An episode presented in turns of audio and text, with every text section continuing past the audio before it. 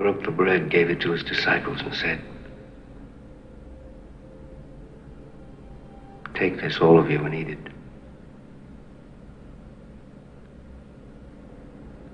For this is my body. Bonjour à tous et à toutes et bienvenue pour cette nouvelle édition de Who You Gonna le podcast qui parle de paranormal en toute simplicité et sans langue de bois. Je m'appelle Vanessa, je suis chasseuse de fantômes et aujourd'hui je suis avec deux autres spécialistes, mes amis River James et Laetitia. Aujourd'hui nous allons parler du diable, de la possession mais surtout de toutes les idées préconçues qui y sont rattachées et qui s'avèrent être fausses. Le film L'exorciste est-il réaliste? Peut-on être possédé en faisant du Ouija? Le diable existe-t-il? Autant de questions auxquelles nous allons tenter de répondre, chapelet et crucifix à la main, en récitant des Je vous salue Marie. Coucou les amis, ça va? Coucou. on est obligé euh, pour le salut Marie ou pas? Non, on n'est pas du tout obligé. Mais je pense que la majorité des gens qui vont euh, voir que le sujet est le diable, la possession, vont déjà être un petit peu inquiets. Et je suis sûre qu'ils vont même se dire hum, est-ce que je dois écouter ce podcast? Est-ce que je vais pas être possédé après? Il y a plein d'idées préconçues. Hein, on est bien d'accord hein, autour de ça. C'est une des peurs les plus puissantes, je crois, dans le paranormal. Alors, petite question de départ déjà. Est-ce que vous allez bien Oui. Très bien, super bien. Bon bah c'est le principal. Est-ce qu'il pleut ou il fait beau chez vous? Tiens, question météo. Rappelons à tout le monde que nous vivons en Normandie et que donc il pleut. non non non en, bonne, en respectant les traditions normandes. Là je suis en train de regarder le ciel et il est littéralement coupé en deux. Il y a une partie bleue comme si c'était l'été et une partie grise comme si le ciel allait nous tomber sur la tête. Donc c'est ça, on est bien en Normandie. Parfait. Bah ici, euh, c'est pas terrible aussi, mais bon. Voilà, c'était l'instant météo. On va parler maintenant du diable. Alors, petite question de base. Alors, les gens qui nous suivent et qui nous connaissent savent que on n'est pas vraiment très diable, démon et que c'est, on l'utilise pas euh, dans notre méthodologie euh, d'enquête. Maintenant, c'est vrai qu'avant qu'on soit chasseuse de fantômes, il est possible qu'on ait eu d'autres croyances. Est-ce que vous avez grandi avec la peur du diable? Alors, euh, vu que j'ai grandi dans une famille euh, catholique, euh, évidemment, j'ai suivi le, des cours de catéchisme. J'étais dans une école privée, euh, donc la religion a fait partie de, de, de mon enfance, effectivement. mais après, j'ai jamais eu vraiment peur de, du, du diable. Enfin, pour moi, c'est vraiment quelque chose qui, qui n'existait pas, quoi. Donc dès ton plus jeune âge, en fait, tu avais déjà euh, imprimé en toi que le diable, euh, c'était quelque chose qui avait été créé? Oui, parce que enfin, j'ai jamais vraiment cru. Euh, enfin, j'ai été baptisée et j'ai fait communion. J'ai fait la première communion, mais j'ai jamais, j'ai jamais cru en un dieu ou en un diable ou voilà. Enfin, je j'ai jamais été croyante en tout cas. Aujourd'hui, tu dirais que tu es athée, agnostique? Euh, oui, je, je, je, me, je me vois comme athée, oui, tout à fait. Ok. Et du coup, toi, River? Euh, et ben moi je suis euh, enfin je, je, suis dans l'autre case par rapport à Laetitia parce que moi je suis euh, juive donc j'ai été élevée euh, dans le judaïsme etc euh, mais il n'y avait pas de il y avait pas cette notion de de démons en fait. On, on parlait de Dieu, euh, Dieu arrivait parfois dans les dans les conversations, mais il n'y avait pas euh, il y avait pas le penchant en fait, il n'y avait pas le, le diable. Mais bizarrement, alors tu vois, c'est un souvenir qui vient de me remonter en tête juste en entendant ta question. J'y avais pas pensé depuis des années, mmh. et je me disais, tu vois, c'est bizarre par rapport à ce que tu disais, le diable, c'est très ancré, etc. Moi, je me souviens que quand j'avais, je crois, 14 ans ou 15 ans pour mon anniversaire, j'avais demandé à ma mère des, des trucs sur la sorcellerie, la démonologie, etc. Et elle m'avait acheté un, ce qu'on appelle un beau livre, donc c'est des, des grands livres avec des illustrations, etc. Et c'était le dictionnaire de la démonologie. Et ma mère, qui était euh, pourtant euh, pour le coup pas croyante, euh, extrêmement ouverte d'esprit, vraiment, enfin c'était quelqu'un qui était bah, comme moi en fait, hein, qui était vraiment l'esprit extrêmement ouvert. Et ben ce livre-là, elle l'avait planqué dans son placard. Elle savait qu'elle allait me l'offrir, mais jusqu'à mon anniversaire, elle l'avait caché dans, dans, son placard parce que c'est pas qu'il lui faisait peur, mais elle était pas très à l'aise avec le fait d'avoir ce bouquin chez elle. Et en fait, ça vient vraiment de, de, me remonter à la tête et ça me fait bizarre parce que je me dis, elle qui était tellement, enfin tu vois, qui m'a tellement élevée dans le faut pas avoir peur de machin. Et ben il y avait quand même ce côté un petit peu ah ouais non mais là ça parle du diable Euh, donc ça me fait un petit peu peur, euh, donc on va le cacher dans le placard. Et d'ailleurs, pareil, je me souviens d'une fois où il y avait un, un, ouvrier qui était venu à la maison pour faire je ne sais plus quoi, qui avait vu le livre et qui était parti. Quelqu'un de croyant et qui était parti. Incroyable. Oh, c'est vraiment quelque chose de très présent, cette peur, euh, cette peur du diable. De toute façon, c'est c'est un concept manichéen, mais qui est très ancré en fait. Qu'on appartienne à une religion ou pas, en fait, euh, j'ai l'impression que c'est quelque chose de puissant. Et si tu prononces le mot diable face à quelqu'un, j'ai l'impression que ça fait toujours un petit peu son effet, alors plus ou moins selon les gens.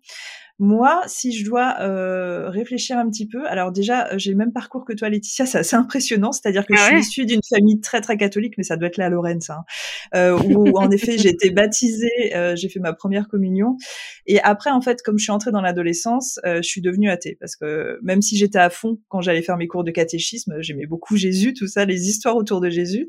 après, je me suis vite détachée de tout ça, et donc forcément, Enfin, en tout cas, à partir de là, comme j'ai décroché de la religion, moi, j'ai décroché aussi du concept du diable. Par contre, quand j'ai vu à 12 ans L'Exorciste, c'est un film qui m'a profondément traumatisé. Mais quand je vous dis traumatisé, c'est parti très très loin et pendant des années, beaucoup plus que n'importe quel autre film d'horreur. C'est-à-dire jusqu'à la musique, en fait, je ne pouvais pas l'entendre pendant très longtemps. J'ai dû me faire souffrance euh, peut-être autour de la trentaine, parce que c'était ridicule, en fait, hein, de se dire que je pouvais même pas écouter de musique parce que ça me mettait en crise.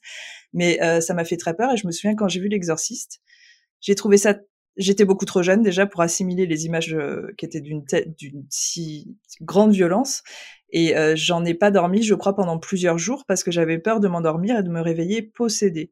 Parce que aussi j'avais aussi aucune connaissance de ça, parce que je sortais euh, de mes années de, de catéchisme et que j'avais entendu parler du diable et que ça me terrifiait en fait. Tu sais, tout devenait réel et je savais pas comment me positionner. Et je sais qu'il y a une époque en effet où j'ai eu très très peur du diable, mais après ça s'est vite ça s'est vite éloigné. Surtout, je crois, depuis que je fais euh, toutes ces recherches, et surtout en ayant été euh, beaucoup, beaucoup aux États-Unis, en voyant justement que euh, il y a une approche qui est très particulière là-bas. Ils sont très très démons. Ils voient des démons partout. C'est un gros problème. On va y revenir beaucoup plus tard euh, dans le podcast. Mais euh, en voyant ça justement, j'ai compris que moi je, je n'y croyais pas du tout. Tu vois, en me comparant à d'autres gens qui eux étaient vraiment à fond démons, en les écoutant, j'étais là ah ouais non mais en fait j'y crois pas. Alors pour les personnes en tout cas qui ont peur, qui nous écoutent et qui ont peut-être toujours peur aujourd'hui, euh, sachez déjà qu'il n'y a, y a pas de souci.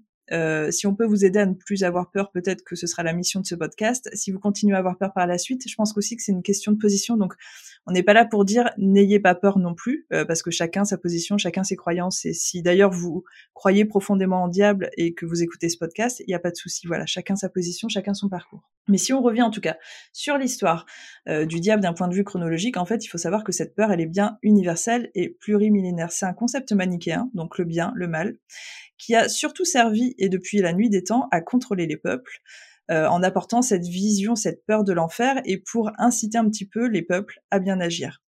L'iconographie du diable, celui qu'on connaît, vous savez, euh, velu avec les pieds de boucle, les cornes, la queue, tout ça, il apparaît très tard en fait. Même si euh, le diable en fait existe euh, depuis avant le christianisme. Cette vision-là apparaît à l'ancis du christianisme. Alors justement, parlons du diable euh, avant le christianisme. Je vous dis, il a existé euh, dans toutes les religions qui existaient avant. Il y a, y a des noms de diables qu'on connaît, par exemple, alors, dans le christianisme, ça va être Lucifer, ça va être Satan. Euh, dans le Coran, ça va être Iblis. Et dans d'autres religions avant le christianisme, par exemple, euh, pour la mythologie grecque, c'était Hermès. Pour l'Égypte antique, c'était le dieu Seth. Euh, pour les Vikings, c'était le dieu Loki. Voilà, ça a toujours existé. Et il y a toujours eu des présences de, de diables ou en tout cas de d'entités euh, plutôt diaboliques, effrayantes, euh, qui étaient très très présentes dans toutes les religions. C'était très très important justement, comme je vous dis, pour contrôler les peuples. Alors, cette vision du diable, beaucoup plus euh, anthropomorphe, arrive à l'an 6 pour que justement les gens puissent un peu plus s'identifier et surtout puissent avoir très très peur. Plus les années passaient et plus il était voulu de la part des religions et là entre autres du catholicisme de contrôler les peuples par la peur. Et ensuite, on a commencé justement à parler de tout ce qui était possession, mais de plus en plus. C'est-à-dire que la possession a toujours plus ou moins existé. On peut la retrouver d'ailleurs dans beaucoup de cérémonies où les gens se mettent en transe, ou disent aussi être possédés par des esprits. Mais là, on a vraiment parlé de possession, de possession par le diable, et toujours dans ce même but d'augmenter la peur, parce que on voulait encore plus contrôler les peuples. L'exorcisme apparaît seulement au Moyen Âge l'exorcisme n'est pratiqué seulement par l'Église. À savoir que l'Église, pendant très longtemps, était décisionnaire de tout. Hein. C'était vraiment eux qui régissaient euh, sur les peuples. Et en fait, malheureusement, euh, comme beaucoup de choses, il y avait une méconnaissance à l'époque et beaucoup de cas d'exorcisme et de, de personnes soi-disant procédées étaient en fait des personnes très malades, puisque euh, tout ce qui est maladie, psychiatrie, tout ça, euh, a beaucoup évolué et qu'on a découvert beaucoup beaucoup de choses surtout au XXe siècle. Et en fait, il y a beaucoup de cas euh, de possession qui, qui n'en étaient pas et qui étaient plutôt des crises d'hystérie, de spasmophilie, euh, voilà. et puis il y a aussi beaucoup de cas psychiatriques malheureusement. Alors, comment reconnaître une personne possédée? Alors sachez que Pardon.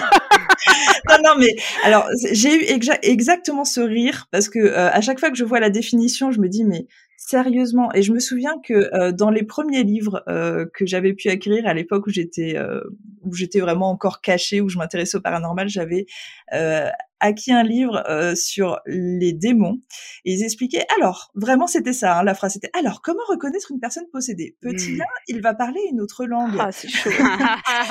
petit 2 il va il va il va marcher au plafond. Je vous jure c'était écrit. J'ai pris le livre je l'ai jeté dans le feu. Oh là là mais quelle horreur et, il y avait est-ce qu'il y avait euh, petit 3 il vomit euh, une chose gluante verte. Absolument infâme non mais le truc au plafond c'était écrit et je l'ai retrouvé dans beaucoup, beaucoup de définitions apportées par des soi-disant spécialistes. Alors après, sinon, ce que dit l'Église, euh, comment reconnaître une personne possédée, il parle une autre langue, la possibilité de parler des langues, en tout cas qui euh, qui n'étaient pas innées à la base, euh, psychokinésie, euh, extrême violence et pouvoir surnaturel. Et après, bah, tu as ceux qui vont plus loin et qui, qui partent toujours. Euh, enfin, il n'y a jamais de limite. Hein, de toute façon, il y a des gens qui disent, euh, voilà, marcher au plafond, etc., etc.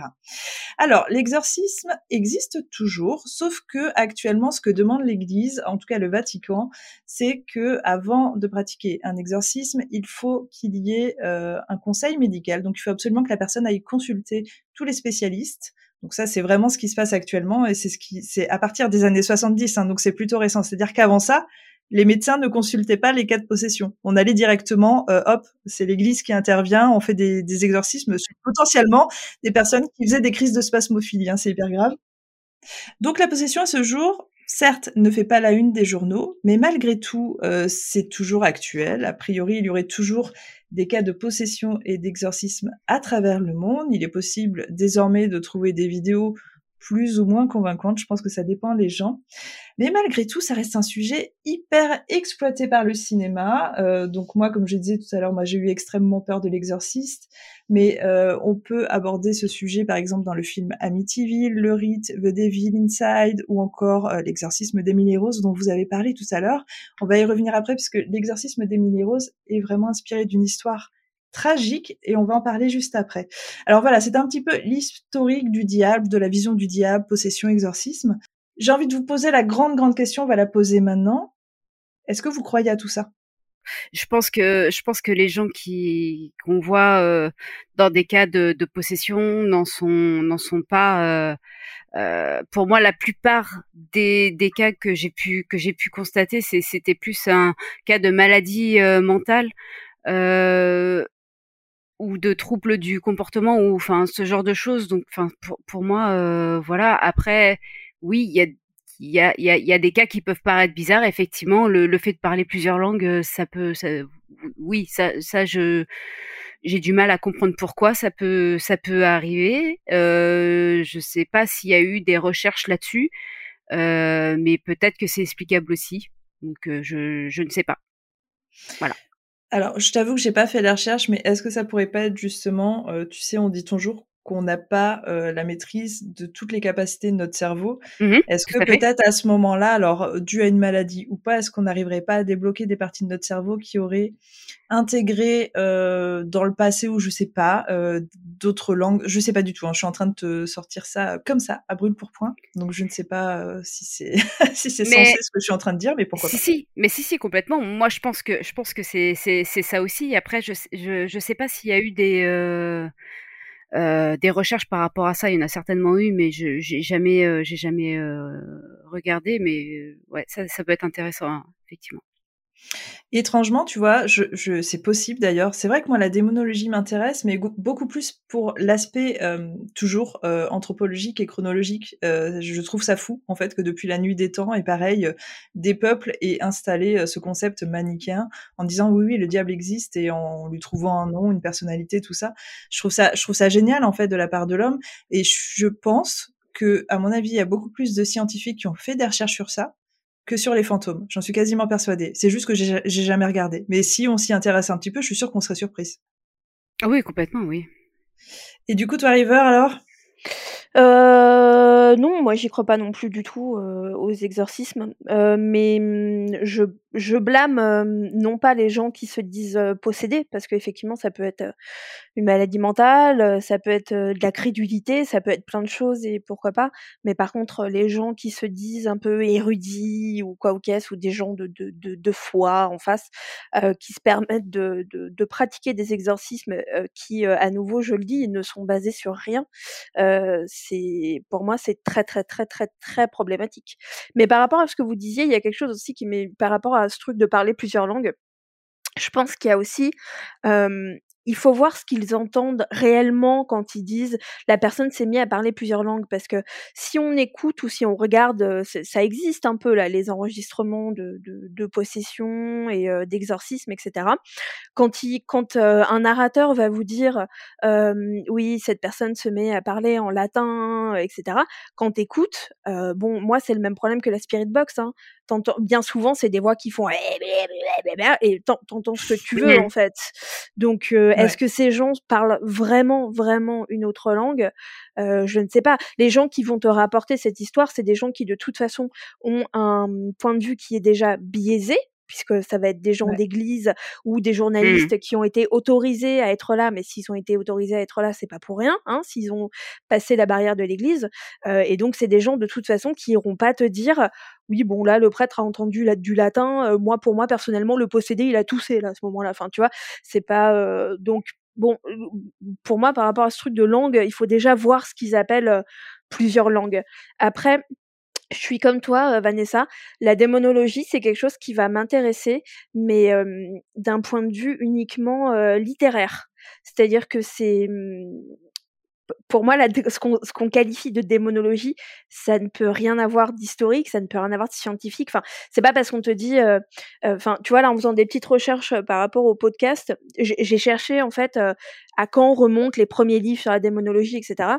Et bon, il y a, y a, plusieurs dates hein, qui sortent, mais a priori, il y en a une où tout le monde se met à peu près d'accord, qui est 1467 et ce serait Alphonsus de Spina euh, qui euh, sort un, enfin qui sort, qui écrit un, un traité. C'était juste un auteur, hein, le mec n'était pas euh, scientifique, etc. C'était juste un auteur. Et le mec sort un, donc un livre qui est censé hiérarchiser, faire des catégories de démons, etc. Et accrochez-vous, il, il trouve 133 millions 306 668 catégories de démons différentes. C'est n'importe quoi les religions? Tout à fait. C'est ah, n'importe quoi. Et, et, en fait, ces, ces livres euh, sur lesquels tout s'est basé, il n'y a, y a absolument aucun fait. C'est des gens qui ont écrit des histoires.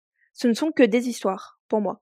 T'imagines l'impact? Parce qu'on parle quand même d'une époque, là on est au 15e siècle, où euh, il y a très très peu euh, d'enfants qui vont à l'école parce que ça fait pas partie, euh, voilà, les enfants travaillent très jeunes, donc il n'y a pas d'éducation, tout est en effet englobé autour de la religion, donc tout ce que dit une personne de l'Église est vrai forcément, et donc là tu as ce gars qui sort ce livre en disant, voilà, il y a, je, je sais pas combien t'as dit, des milliards de démons dans le monde, mmh. bien évidemment que les gens y croient, t'imagines l'impact?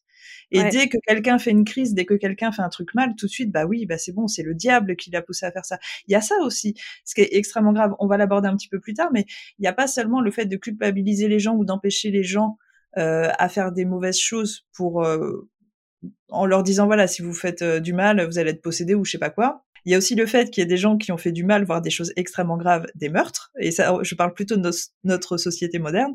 En accusant ensuite euh, le diable. Donc ça, on est vraiment sur le cas d'Amityville, par exemple, voilà Mmh. euh, l'influence du diable et c'est hyper grave en fait, c'est incroyable et ça passe, ça passe parce que même à ce jour, s'il y a euh, beaucoup moins euh, de croyants et si euh, on est quand même beaucoup plus euh, terre à terre, euh, on écoute ces personnes et on se dit putain, est-ce que c'est possible? Est-ce que c'est vraiment le diable qui l'a influencé? Mais s'il vous plaît, les gens, il a tué une famille en fait, euh, tu vois, c'est un moment un petit peu de, faut être sensé, non? Je sais pas. Mais pour les déféos, c'est pas passé. Hein. Au, Oui, non, euh, pas- au tribunal, ça n'a pas été retenu. Ça a été la non, défense. quand même. euh, Ils l'ont tenté. Ils l'ont tenté. Je, Ouais. Ce que je veux dire, c'est qu'aujourd'hui encore, c'est quand même quand on parle de cette histoire, on arrive encore à dire euh, est-ce que c'est possible? On Ouais. pose la question est-ce que c'est possible que le diable l'ait influencé? Mais s'il vous plaît, mais est-ce qu'on peut pas se, se contenter des faits en fait? C'est juste un gamin qui a tué sa famille. Il y a, y y a beaucoup de tueurs en série hein, qui, euh, euh, genre, euh, vont te dire, euh, oui, euh, euh, bah voilà, par exemple, le fils de Sam, c'était, bah voilà, il y a un chien diabolique qui m'a dit de tuer des gens. Ted Bundy qui va te dire, ah oui, c'est à cause de la pornographie que que j'ai tué des gens, tout ça. Enfin, enfin, de toute façon, ils cherchent toujours tous à blâmer quelqu'un et quelqu'un euh, qui, euh, enfin voilà, co- comment tu peux dire que le diable existe ou il n'existe pas pour euh, des gens qui sont catholiques, croyants ou voilà. Bah du coup, euh, oui, euh, ces, ces mecs-là, ils vont prendre comme défense euh, bah, le diable et tout ça, quoi. C'est c'est juste évident, mais mais Et tu vois, pour moi, ces gars-là, justement, euh, c'est pas des gens stupides. Ils ont très bien compris à qui ils avaient affaire. C'est des gens, d'ailleurs, c'est reconnu. Hein, les, les serial killers sont souvent très très intelligents. Et je pense que c'est des gens qui ont compris comment fonctionnait le système et en et en apportant euh, ce, ce genre de, de propos, en disant voilà, j'ai été influencé par le diable ou autre, ils savent que ça tourne vers la psychiatrie ensuite et qui, tu sais, ils vont pas euh, tomber dans le système euh, euh, pénal euh, qu'on connaît le plus dur, tout ça. Il, il va, il va y avoir un accompagnement psychiatrique qui est forcément un petit peu plus allégé. Et donc, c'est c'est hyper malin de leur part, mais c'est aussi, tu vois, une fois de plus, ça va toucher les gens peut-être qui, qui ne s'y connaissent pas très bien euh, en tout ça, en, en démonologie, tout ça, et qui vont croire que c'est peut-être possible, en fait, tu vois, et ça va, ça va semer le doute alors que ça devrait pas. Je crois que tu voulais dire quelque chose, River. Oui, par rapport à ça, justement, et c'est quelque chose. Enfin, je- euh, parce qu'il y a quelque chose qui pareil qui me vient à l'esprit, autant pour les cas, euh, par exemple, que Laetitia cite, qui sont effectivement euh, très récents, Berkowitz, tout ça, euh, que pour, en fait, bah voilà, tout à l'heure on parlait de la Renaissance, le Moyen Âge, etc. C'est que je pense que tout ça s'accompagne aussi énormément des progrès qui sont faits en médecine et en psychiatrie, parce que hum, il y a quand même enfin surtout tout à l'heure on parlait des cas de- d'exorcisme et de possession, etc. Il y avait quand même, je pense aussi beaucoup de personnes qui euh, que l'on qualifiait de possédées, mais qui en fait étaient étaient malades, de, malades mentales. Euh, sauf que à l'époque, euh, la médecine et la psychiatrie, ça n'existait quasiment pas. Et je pense qu'il y avait aussi peut-être un besoin de, de trouver des coupables et de trouver des raisons euh, et de, de, de, de montrer du doigt parce que on parle quand même d'une époque où l'Église était au pouvoir, parce qu'à à l'époque c'était vraiment l'Église qui était au pouvoir. Euh, or, pour rester au pouvoir, euh, il faut que tu montres ta supériorité. Et montrer ta supériorité, c'est aussi ça, c'est aussi amener une réponse aux gens qui se posent des questions. Et donc, je pense que c'était finalement plutôt facile à l'époque de dire euh, bah oui mais regardez euh, cette personne qui, qui vomit du sang c'est parce qu'elle est possédée alors qu'en Mhm. fait elle avait une pneumonie mais sauf qu'à l'époque la pneumonie on savait pas ce que c'était et je pense aussi que hum, c'est ça qui fait qu'on y croit de moins en moins c'est parce qu'il y a aussi énormément de progrès scientifiques qui sont faits euh, autant dans la médecine physique que dans la médecine mentale et dans la psychiatrie etc et qu'on se rend compte qu'il y a beaucoup de mots dont souffraient les gens avant qui au final ont une explication voilà à laquelle la médecine peut apporter une réponse qu'à l'époque on ne savait pas et qu'il fallait absolument dire quelque chose. Et je pense que plus la médecine va avancer plus la psychiatrie va avancer finalement moins on va croire un peu aveuglément euh, dans ces choses-là parce que bah, des réponses il y en aura en fait Oui, tout à fait. Puis je pense qu'il y a encore des maladies qu'on ne connaît pas, même des maladies euh, mentales, parce que la psychiatrie, de toute façon, c'est hyper récent, hein, c'est euh, courant 20e, donc euh, il y a encore plein de choses à découvrir. Mais je pense qu'on va, on va se rapprocher de plus en plus, en plus vers, en effet, euh, ce qui est réel et les faits, et se détacher un petit peu plus de, euh, bah voilà, possession, tout ça. Maintenant, il n'empêche que euh, si on regarde un petit peu ce qui se passe dans le monde, puisque je vous dis, les exorcismes existent toujours. Des fois, euh, je regarde des vidéos parce que ça m'intéresse quand même euh, où des, des révérends, alors c'est dans les pays étrangers, hein, des révérends euh, accueillent des messes complètes de gens qui se disent possédés. C'est pas une personne, c'est des gens qui se disent possédés, qui sont assis, hein, tranquilles, en train de là, en train d'attendre euh, l'exorcisme. mais, possédés, euh, mais polis quand même. Donc voilà, possédés, mais on se tire bien, tout à fait. Quand même. et, et du coup, le prêtre fait un exorcisme géant. J'ai vu plein de vidéos comme ça. Et ce que je voulais dire, c'est que d'accord, oui, on a des faits, on a la médecine, on a des choses, on arrive à prouver que le diable n'existe pas, mais tant qu'il y aura des croyances et des religions, il existera toujours en fait, tu vois. Alors certes, il y aura moins de contrôle comme avant parce que je pense que maintenant on contrôle moins les peuples en leur disant attention, si tu fais ça, tu vas être possédé. Ça, ça marche plus. Mais par contre, euh, bah, je crois que pour les gens qui sont très très pieux et qui ne vivent que pour les religions, euh, mmh. pour eux, c'est encore réel. Bah oui, mais c'est ce que tu disais, c'est parce que, mine de rien, quand tu as une vision, manichéenne du du problème enfin, c'est pas un problème, mais quand tu as une vision manichéenne de la vie, le bien n'existe pas sans le mal. Donc les gens qui te disent, il y a un Dieu, ils sont bien obligés de trouver le enfin, de de croire en l'inverse. C'est c'est obligatoire, le bien n'existe pas sans le mal. Donc oui, oui, c'est clair, carrément. Mais après, tu vois, moi, je pense que cette vision manichéenne, par contre, on l'a toute. C'est-à-dire que moi, après, ce que, ce que je vais pas dire, euh, voilà, il y, a un, y a un Dieu euh, dans, au ciel et euh, un diable en enfer. Pour moi, tout fait partie de la vie. C'est-à-dire que le mal, le bien, et c'est même nous, c'est en nous, en fait. On, c'est le yin et le yang, c'est le. Bah, c'est l'équilibre. C'est l'équilibre. Oui, c'est l'équilibre. Je voulais dire aussi, peut-être que tout ça, c'est simplement une mauvaise utilisation de termes, ou en tout cas de compréhension de personne en personne. Parce que nous, par exemple, voilà, moi je le sais parce que je travaille avec vous, je sais qu'on ne croit pas en tout ça. Par contre, on est à peu près d'accord sur une chose, c'est qu'on pense que l'emprise existe, qui est différente. On est d'accord. C'est-à-dire que euh, la façon dont est représentée la possession est beaucoup trop extrême. Par contre, on pense possible euh, euh l'emprise. Pour moi, rien que le fait qu'il existe un mot qui soit un peu moins flippant que le mot possession suffit en fait à expliquer bien la différence entre les deux. C'est-à-dire que une emprise, bah, c'est comme dans la dans la lexicologie normale de tous les jours, c'est quelqu'un qui va avoir une emprise sur une autre personne. Et c'est vrai que en tout cas, bon, dans le paranormal, c'est quelque chose. J'y croyais pas forcément avant, mais je l'ai vu. On l'a, on l'a tous et toutes vu de nos yeux. Euh, le premier cas qu'on a eu, c'était euh, Elliot à la ferme des Templiers, voilà, dans la cave de Manu, qui était pas possédée, euh, elle le dit elle-même. Elle était, voilà, elle n'était pas possédée, mais elle était sous emprise, et c'était déjà suffisamment fort euh, pour qu'on le voit euh, avoir des regards bizarres, des expressions bizarres, utiliser des mots bizarres, etc. Et ça, pour moi, c'est oui, ça, ça j'y crois parce que je l'ai vu. Alors c'est, c'est effectivement, on est très loin du cas de possession vraiment d'un point de vue hollywoodien ou catholique, mais c'est déjà en soi suffisamment flippant, je trouve. On est d'accord parce que justement, je voulais amener à cette histoire par rapport à Elliot euh, quand on était à la ferme des Templiers, parce que si on reprend un petit peu, alors pour les gens qui n'auraient peut-être pas vu cet épisode qui est toujours disponible, euh, comment il s'appelle cet épisode? C'est le hors-série. Euh, L'épisode sans nom.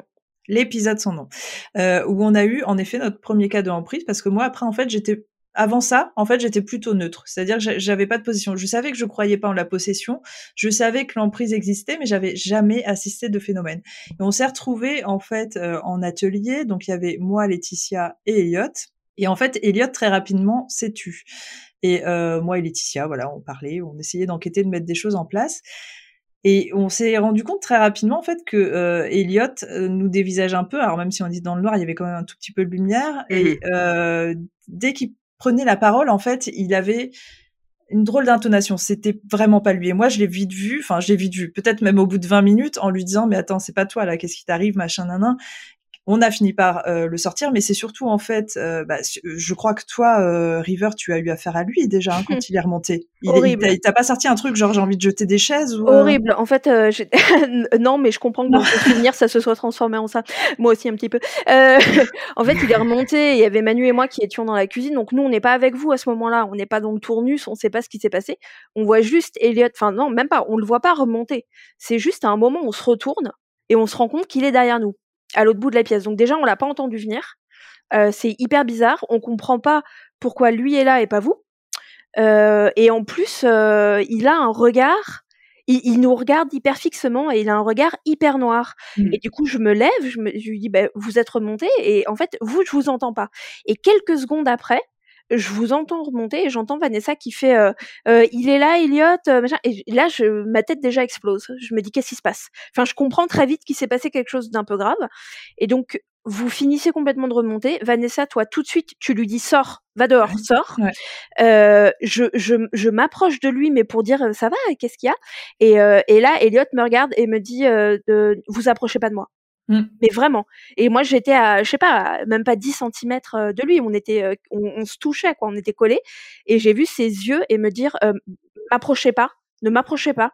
Et j'ai fait, oh, bâtard. Pardon pour la, pour la vulgarité. Euh, j'ai, de toute façon, c'était flagrant. C'était On pas a Elliot. tous eu très peur. hein. On Ah, a oui. tous extrêmement eu peur. C'était pas Elliot.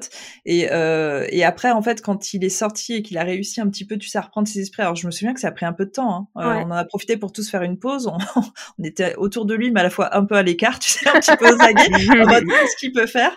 Et, euh, et il a fini par nous dire bah, ce qui s'était passé dans sa tête, parce qu'il en avait par contre pleine conscience Mm. et euh, nous a dit que voilà, il y a des idées qui n'étaient pas les siennes qui commençaient à venir, qui étaient extrêmement violentes et qu'en fait, il était avec nous en bas dans la cave et qu'il il avait qu'une seule envie, mais il essayait. En fait, il y avait euh, lui, son esprit, qui essayait de retenir ces idées qui venaient dans sa tête, qui étaient tuer euh, quelque chose d'extrêmement violent. Fait leur mal, ouais. Mm.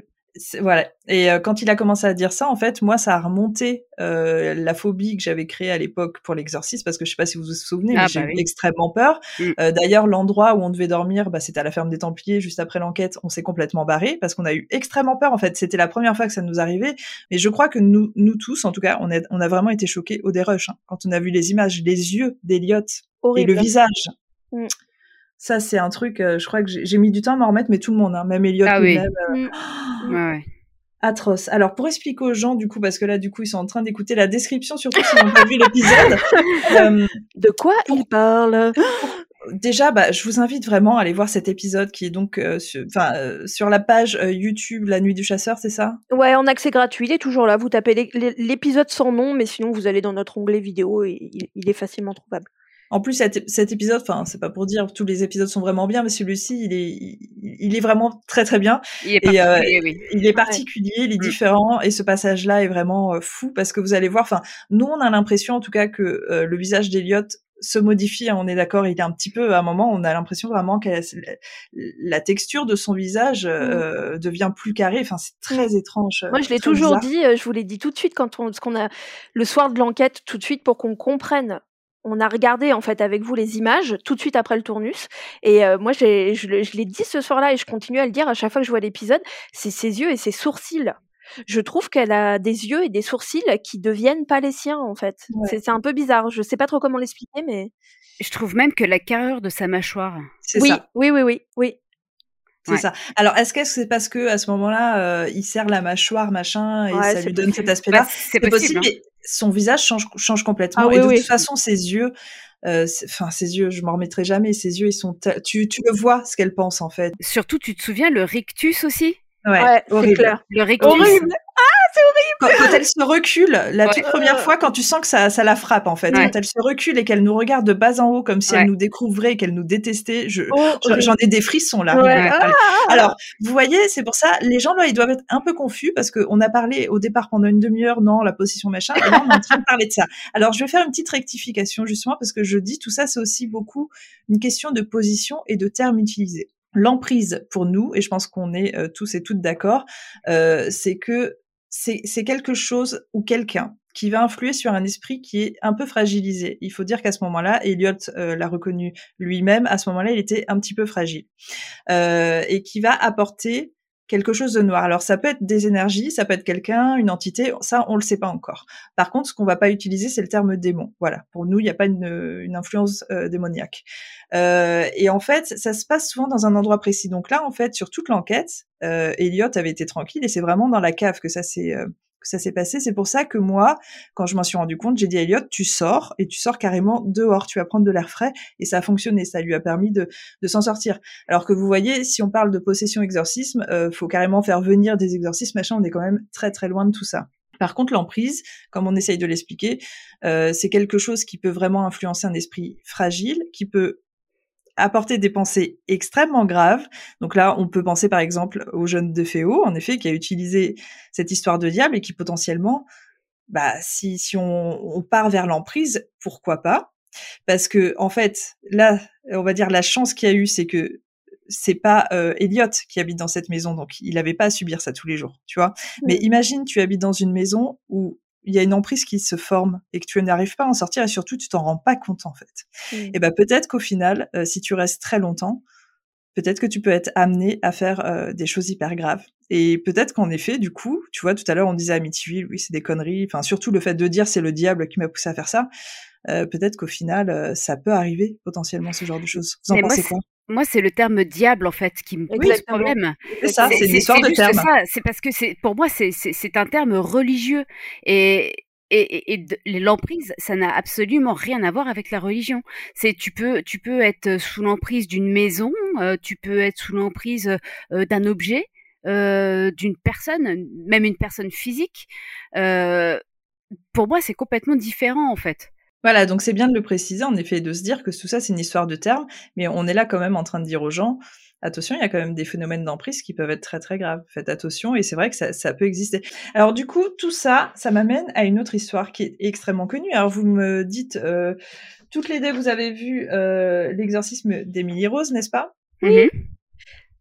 Donc cette fameuse histoire d'Annelise Michel qui est pour moi euh, tragique, qui me qui me révolte. Hein. Donc clairement, euh, c'est important pour moi d'en parler déjà parce que j'ai envie euh, d'exorciser. Alors j'utilise ce terme quelque chose. J'ai envie aussi qu'on qu'on parle de cette, de cette histoire autrement parce que à chaque fois que je vois des passages à la télé ou d'autres sujets qui abordent, c'est vraiment en insistant sur le fait qu'elle ait été possédée, possédée, possédée, alors que pour moi c'est tellement plus grave que ça. Donc on est en Allemagne dans les années 70. On est précisément dans les années 68. Annelise a 16 ans. Elle commence à faire des crises d'épilepsie. Donc au début, c'est quelque chose euh, qu'on considère, enfin pas de naturel, mais en tout cas on comprend que c'est plutôt médical, donc on l'emmène à l'hôpital. Sauf qu'en fait, quand elle va à l'hôpital, elle fait un petit séjour là-bas, elle commence un petit peu, on va dire, à dérailler. Elle, elle semble avoir des hallucinations, euh, elle dit entendre des voix. Et là, très vite, en fait, le corps médical se sent un peu dépassé, voire effrayé. On est dans les années 70, il y a toujours euh, cette, cette extrême peur euh, de possession et démons, et c'est ce qui vient tout de suite euh, dans, dans l'esprit de tout le monde. Donc en fait, carrément, les médecins demande à Nice de rentrer chez elle, ils ne veulent plus s'occuper d'elle. Euh, la famille rentre euh, à la maison et du coup commence à se dire, c'était une famille très très catholique, que c'est bon, euh, Annelise est possédée, donc vraiment, eux, dans leur esprit, c'est ça. Euh, ils demandent immédiatement, c'est-à-dire qu'ils ne font plus euh, d'examens médicaux, ils recherchent plus d'hôpitaux, tout ça. Pour eux, c'est euh, un exorcisme qui doit se passer. Ils font environ 70 demandes d'exorcisme. Alors, vous voyez, comme quoi aussi, on a l'impression qu'on exorcise à tout va, mais en fait, pas du tout. Euh, y a, on, fait des demandes et elles peuvent parfois être refusées. Là, c'est le cas, en fait. au bout de 70 demandes, l'Église ne veut toujours pas exorciser Annelise. Donc, ce que fait la famille, en fait, euh, et là, on est cinq ans après le premier cas d'épilepsie. Hein. Ce que fait la famille, c'est que Annelise est simplement enfermée dans sa chambre. Alors, je dis simplement avec des guillemets parce que c'est atroce enfermée dans sa chambre et comme elle est devenue extrêmement violente et qu'on lui dit tous les jours qu'elle est possédée, elle commence à être attachée à son lit. Ce qui se passe évidemment, c'est qu'au bout de toutes ces années euh, qui sont simplement de la maltraitance, euh, bah, elle commence à, ne plus vouloir s'alimenter, son cas empire, euh, son état psychologique aussi, puisque je pense en fait que ça doit être une confrontation permanente entre les parents qui lui disent mais t'es possédée, machin, nanan, et elle en fait qui doit plus en pouvoir et qui qui réagit et euh, elle commence à insulter, elle est hyper violente, etc., etc. Enfin, dans les années 75 et on est euh, sept ans après la première crise d'épilepsie, donc ça fait sept ans qu'Annelise est enfermée dans sa chambre. Euh, un exorcisme est accepté. Les prêtres, alors il y en a deux qui viennent, vont certifier qu'elle est possédée par 69 démons. Il y a ah. un à deux exorcismes par semaine. Donc, quand on fait un exorcisme, en fait, en tout cas à l'époque, c'était ça. Euh, la personne se met à genoux, en fait, et on fait l'exorcisme. Et en fait, le fait de reproduire cet acte très souvent, alors que disons-le, en fait, pendant euh, 7 ou 8 ans, Annelise était attachée à son lit, c'est-à-dire qu'elle était en position allongée. Le, le, fait de produire cet acte aussi souvent et, euh, et avec violence, parce que je, tu vois, on sait ce que c'est un exorcisme, hein, c'est quelque chose de répétitif, d'assez violent. Ça lui casse les deux genoux tout simplement. Euh, donc, on est sur une maltraitance infecte, insupportable. Et quelques mois plus tard, parce que tout ça continue, euh, ils n'arrivent pas à faire partir les démons. En fait, ils continuent, continuent les exorcismes. Elle finit par mourir dans son lit d'une pneumonie euh, et d'une sévère malnutrition et déshydratation. On a laissé cette gamine tout simplement mourir parce qu'on pensait qu'elle était possédée. Alors, on peut se dire l'histoire s'arrête là? Non. J'étais quand même contente au début, en tout cas quand j'ai vu que les parents et les prêtres ont été arrêtés par la police et jugés. Alors là, je me suis dit ah cool, enfin. Euh, enfin, tu vois, on n'est pas quand même complètement débile, mmh. sauf que quand même il a été décidé qu'il n'aurait que six mois de sursis on n'a pas estimé que c'était assez grave pour les foutre en tôle. Donc, en fait, cette pauvre gamine, pendant huit ans, a été maltraitée, attachée à son lit. On lui a dit euh, tous les jours, matin, du matin au soir, qu'elle était possédée. Et ce que je me demandais, en fait, c'est que, certes, euh, quand on écoute les enregistrements sur YouTube, c'est atroce. On dirait en effet qu'il y a différentes voix dans son corps. Mais quand t'entends tous les jours, euh, pendant huit ans, que t'es attaché à ton lit, qu'on t'envoie une extrême violence en te disant t'es possédé, le diable est en toi, machin, nan, Il y a des prêtres, des gens de l'église, toi t'es catholique, qui viennent, qui te disent t'as 69 démons en toi, t'es mauvaise, t'es machin, nan, Est-ce que toi, en fait, tu commences pas à créer des symptômes tu vois? Euh, parce qu'il disait oui elle parlait des langues elle était machin elle avait une extrême violence elle avait extrêmement elle avait beaucoup de force machin. Est-ce que en fait l'esprit euh, ou le cerveau ne sont pas assez forts justement pour en revenir à ce qu'on disait tout à l'heure, pour développer des symptômes de, possession, alors qu'en fait, bah elle n'était pas possédée, elle était malade. Hein. Ouais, non, mais je, pense que c'est comme, euh, par exemple, euh, les aveugles qui ne voient pas, en fait, euh, développent d'autres sens. Tu vois Et le fait d'être attaché, je pense que ça peut développer d'autres sens. Par exemple, bah, pourquoi pas la télékinésie, justement, ou ce genre de choses, quoi. Et puis la, la, violence, tu sais, qu'il y a eu en elle, parce qu'on sait que la télékinésie, justement, la psychokinésie, ça vient souvent de fortes émotions comme ça. Elle, je pense qu'elle devait, mais devenir folle en fait. Euh, oui. J'ose même pas imaginer ce qui peut se passer dans son esprit. C'est ta famille qui te qui t'attache et qui t'enferme, qui te prive de liberté. Tout le monde se fout de toi et les médecins veulent pas te soigner. Enfin, t'imagines la violence du truc? Non, c'est horrible, euh, c'est horrible. Je, je, enfin, je, je pense que c'est, c'est, évident que tu, tu deviens fou en fait, quoi. Et puis bon, après, euh, bon, les enregistrements, oui, j'en ai écouté moi. Euh, c'est, c'est, c'est effectivement, euh, c'est, quelque chose, hein, c'est quelque chose. Mais euh, il faut aussi remettre les choses dans son contexte. Dans les années 70, c'était des bandes magnétiques. Euh, c'est compliqué en fait à écouter ce genre de ce genre de bande en se disant ouais mais ce que j'entends en fait euh, c'est quoi? C'est c'est la bande qui est euh, pourrie ou c'est euh, ou c'est vraiment ce que j'entends tu vois? Genre moi j'ai du mal à me fier à ça en fait oui, puis on, on, en revient à ce que disait tout à l'heure River en disant euh, c'est un petit peu comme les PVE en fait, tu vois. En effet, on te fait écouter des vieux enregistrements sur des bandes, euh, de vieilles bandes, euh, où elle parle en effet dans tu sais pas quelle langue, parce que de toute façon, mmh. je pense que de toute façon, elle a sombré dans la folie, ça c'est sûr. Il y a de la mmh psychiatrie et bien évidemment que si toi tu crois au diable, t'entends des choses, t'entends le diable qui est en train de parler en elle.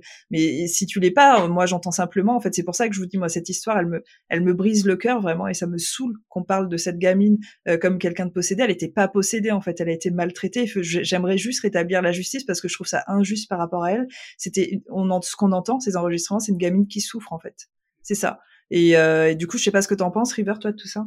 Ben, j'en pense exactement ce que vous venez de dire. Hein. Pour moi, on est, euh, parce que moi aussi, je les ai entendus les, les enregistrements. On est vraiment dans ce cas de figure de de on, on, on croit entendre ça s'appelle euh, l'apophénie on croit entendre euh, distinguer quelque chose euh, dans des bruits des sons etc et effectivement moi je suis d'accord avec toi. Pour moi c'était juste une une gamine qui souffrait. Et en plus pour moi le fait qu'elle soit hum, morte de pneumonie, il y a quelque chose aussi qu'il faut considérer, c'est que la pneumonie, c'est donc une infection des poumons qui va engendrer une, une, insuffisance aussi d'oxygène. Or, on sait que le cerveau, quand il est, quand il manque d'oxygène, il commence aussi à faire un petit peu n'importe quoi. Et je pense que si son, son infection pulmonaire a été de longue durée, et je pense que c'est le cas parce que tu meurs pas non plus d'une pneumonie. Moi, j'ai eu deux doubles pneumonies quand j'étais petite. Ouais. t'en, meurs pas. Enfin, tu vois. Donc, pour que ça aille jusqu'à cas, elle en est morte, c'est que je pense que ça a duré très très longtemps et je pense que même son cerveau physiquement a souffert et ça a pu probablement engendrer des comportements et des et des choses un peu bizarres. Tu sais pourquoi je pense que elle est morte de ça Tout simplement parce qu'en fait, comme il voulait plus se tourner vers le médical, je pense qu'en fait, elle est morte euh, sans que personne ne sache à ce moment-là qu'elle avait une pneumonie. En fait, elle Mmh. était juste Ah bah, en train de sûr. souffrir, mais comme tout le monde était persuadé Mmh. qu'elle était possédée, ils se disaient juste ouais c'est bon c'est le diable. Non, en fait, elle avait juste les, les, les poumons infectés. Enfin, rien n'allait en fait. Euh, mais comme il n'y a pas eu d'assistance médicale, et bah du coup, je pense qu'ils s'en sont rendus compte à l'autopsie en fait. C'est c'est horrible. c'est dramatique. C'est dramatique parce que tu vois, par rapport, à- typiquement par rapport à la phrase que tu viens de dire, on s'en est rendu compte à l'autopsie. Mmh. Euh, autopsie, ça nous ramène tous parce que quand on parle de cette histoire, on a l'impression, si tu nous écoutes, qu'on est en train de parler d'une histoire qui date du Moyen Âge. C'est 1980, enfin c'est 1900. Elle est morte en quasiment en 80. Euh, c'était il y a, tu vois? Bon alors je vais pas faire ce truc de croire que c'était il y a 20 Il y a ans, parce que 40 je sais ans. qu'on voilà, parce qu'on a tendance à faire ça. C'était il y a 40 ans. Enfin, je veux dire, c'est fou. Ils ont eu six mois de sursis, six mois de sursis. Enfin, je, je suis scandalisée. Ça me dégoûte. Moi aussi, je suis scandalisée. Et ce qui me dégoûte, comme je te dis, c'est qu'aujourd'hui, on répercute encore cette histoire comme euh, l'histoire de la plus grosse possession au Mm. monde. Encore aujourd'hui, avec tout ce qu'on sait, non, on continue de répercuter ça. On en fait un film à succès, un film d'horreur. Mais quand est-ce que ça s'arrête, en fait? Tu vois, c'est ça, moi, ça. Et en fait, c'est là où je vais euh, du coup dévier sur un autre sujet, mais qui est que ce- cette notion du démon de possession d'exorcisme, en fait, malgré euh, notre côté terre à terre qu'on a essayé de démontrer en début de podcast en, en disant voilà c'est très manichéen, c'est pour contrôler les peuples, ça n'existe pas la possession.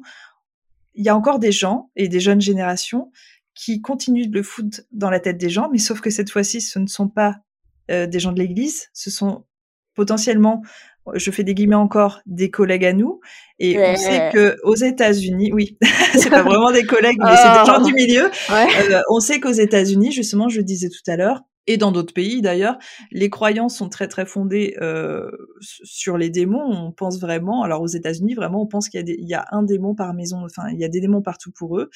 Et euh, il y a des enquêteurs très récents de notre âge environ, euh, qui sont très connus sous le nom de Ghost Adventures, qui qui surfent vachement sur ça. Alors, ils n'ont pas toujours été comme ça. Si on a suivi un petit peu leur carrière, ils ont commencé normalement, comme des enquêteurs normaux, et sont dirigés vers le démon parce qu'ils sont compte en fait qu'il y avait un public, qu'il y avait des gens, et que en effet, euh, aux États-Unis, les gens sont très pieux, euh, très croyants, et du coup, bah, pour eux, le démon, c'est réel. Et ils surfent sur cette vague qui est extrêmement grave, selon moi, puisque ils répercutent cette idée que, ouf, oui, diable, oui, démon, oui, possession, oui, machin, nanan. Et, et ça va beaucoup trop loin.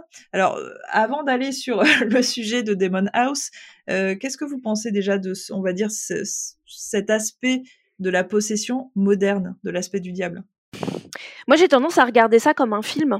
Mais vraiment, c'est-à-dire que, bon après, bah, vous le savez, hein, moi, Zach Bagans, je ne crois rien de ce qui sort de sa bouche. Par contre, euh, pour moi, c'est très divertissant à regarder. Euh, mais après, je suis d'accord avec toi, je trouve ça euh, dangereux parce que hum, on est en 2021, toutes les générations là qui viennent d'arriver, euh, les millennials, euh, les euh, générations blabla qu'on nous en des noms à tort et à travers.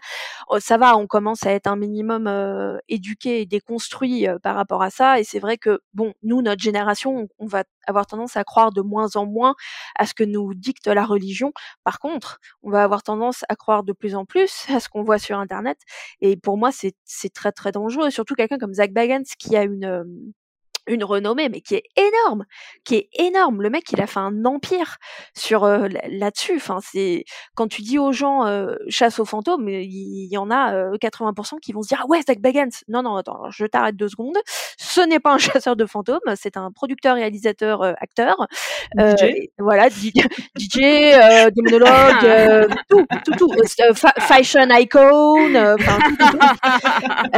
Et c'est et c'est hyper hyper Hairdresser. C'est hyper hyper dangereux. Mais euh, après, il n'y a, pas qu'aux États-Unis. Moi, je m'en suis rendu compte en, en en préparant un petit peu, parce que donc après on va parler euh, du Ouija, et j'espère qu'en parlant du Ouija, nous allons parler de mon meilleur ami qui est le démon Zozo. Euh, et, et en fait, euh, je me suis rendu compte qu'il y avait, euh, par exemple, c'est pour donner un seul exemple, hein. il, y a une, il y a une vidéo sur YouTube qui est française, hein, qui a été faite par un, un ou une enquêtrice, enquêteur, je suis pas allée chercher aussi loin, français, qui s'appelle Si le démon Zozo vous répond, arrêtez la séance. Et Mhm. cette vidéo a 866 000 vues. C'est énorme. Il y a, y a plein de, il y, en- il y en a plein hein, des enquêteurs. euh, si tu cherches un petit peu euh, dans tout ce qui est malheureusement notre milieu, mais à nouveau, on le dit souvent, on fait pas le même métier, mais des youtubeurs paranormaux, il y en a énormément quand ils veulent faire du, du clickbait et qui veulent absolument t'attirer par leur titre dans le titre de la vidéo pour que tu cliques dessus pour que ça fasse des, des vues. une vidéo sur deux, il y aura le mot démon dedans. Complètement. Et ça fonctionne, c'est ça le problème. C'est que on, utilise maintenant, c'est ça qui, qui, me rend dingue en fait, hein. on utilise ça comme une stratégie de parler de démons et d'approche euh, pour, euh, pour prouver qu'il y a des démons, alors que euh, à l'époque c'était utilisé pour faire peur aux gens, maintenant ça fait peur aux gens, mais pour les divertir. Est-ce qu'on se rend compte un petit peu de la gravité du truc? C'est clair. Donc, on est en train de vous parler de Zach Bagans, de Ghost Adventures. Si vous les connaissez pas, je vous euh, expliquer un petit peu qui ils sont. Euh, N'allez pas forcément faire de recherche, c'est très bien de pas connaître. Euh, donc, Ghost Adventures, en fait, c'est une équipe de chasseurs de fantômes qui ont commencé en 2004 avec un documentaire et depuis 2007, en fait, ils ont une série qui est permanente qui s'appelle Ghost Adventures. Alors, ils ont commencé, ils étaient j'allais dire un petit peu des, euh, des mâles fragiles, euh, où ils avaient encore peur euh, quand ils allaient enquêter, ils étaient très innocents. Et puis ça a vite dérivé vers le démon. En fait, ils se sont rendus compte, je pense, qu'il y avait un public. Et du coup, dans chacun de leurs cas, désormais, il y a des démons. Donc, ils sont très très pro démons, forcément. tout tourne autour de ça et on va dire que le problème peut-être, c'est que c'est probablement l'équipe la plus connue euh, de façon mondiale, aussi la plus regardée, c'est celle qui s'est le plus enrichie dans le milieu. Euh, et donc, ça veut dire que ce message est très fortement véhiculé. Alors aussi parce que je pense qu'aux États-Unis, il y a un public pour ça. Il y a vraiment des gens euh, qui croient aux démons de toute façon, et du coup, ça, ça leur plaît de voir ça et de se dire, ouais, il y a des démons dans toutes les maisons.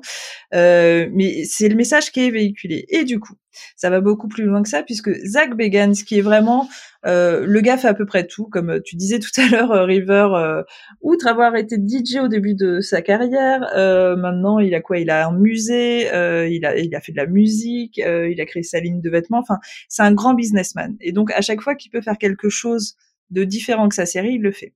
En 2014, il y a une histoire euh, qui surgit donc aux États-Unis, aux infos, une sorte de fait divers euh, tourné autour d'une famille euh, qui aurait vécu des choses par rapport aux démons, qui quitte la maison et qui abandonne la maison.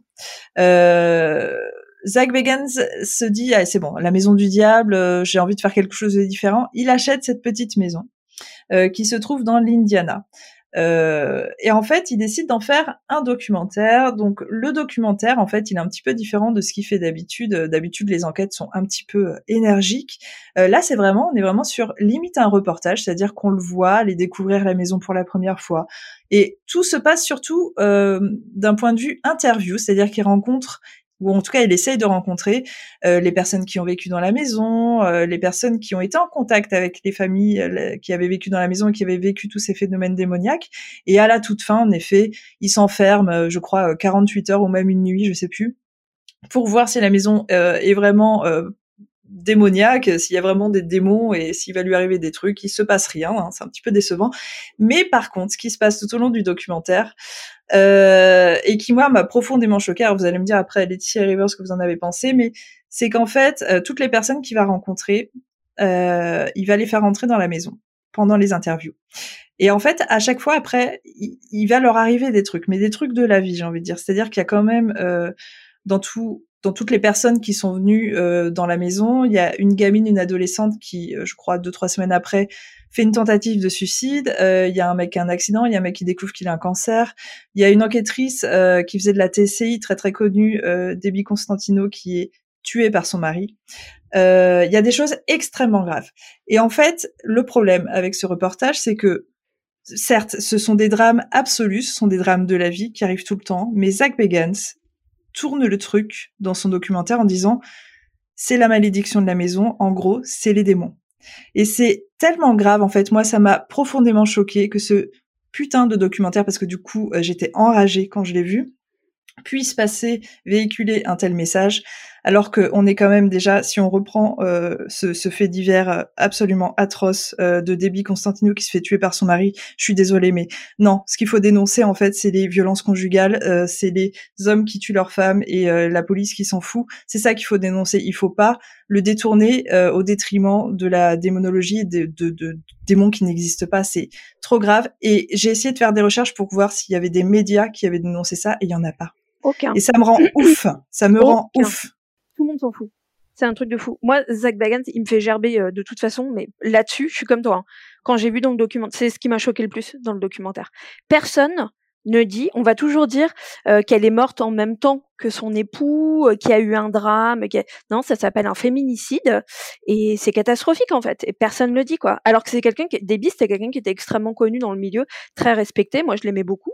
Bon, elle faisait un peu des trucs, bon voilà, mais après, euh, elle a gagné son argent comme ça. Et je, je, trouve, je trouve ça salissant en fait pour sa mémoire qu'on ne dise pas la vérité. C'est pas, c'est pas un drame conjugal, c'est un féminicide. Le mec a battu sa meuf pendant des années, et il a fini par la tuer quoi. C'est ça. Et, là, en effet, en fait, il, Zach n'avait absolument aucun intérêt euh, de le mentionner dans son putain de documentaire parce que elle n'est pas venue dans la maison. Il l'a eu au moment au, au, téléphone euh, on n'assiste même pas à ce coup de fil. En fait, juste le fait qu'il le mentionne en se disant ah ouais mais c'est vrai que alors que j'étais en train d'enquêter dans la maison, j'ai eu des billes au téléphone euh, qui auraient euh, eu un contact machin et, et, du coup bah, son mec l'a tué trois jours plus tard. Non mais s'il te mais tu peux pas dire ça en fait.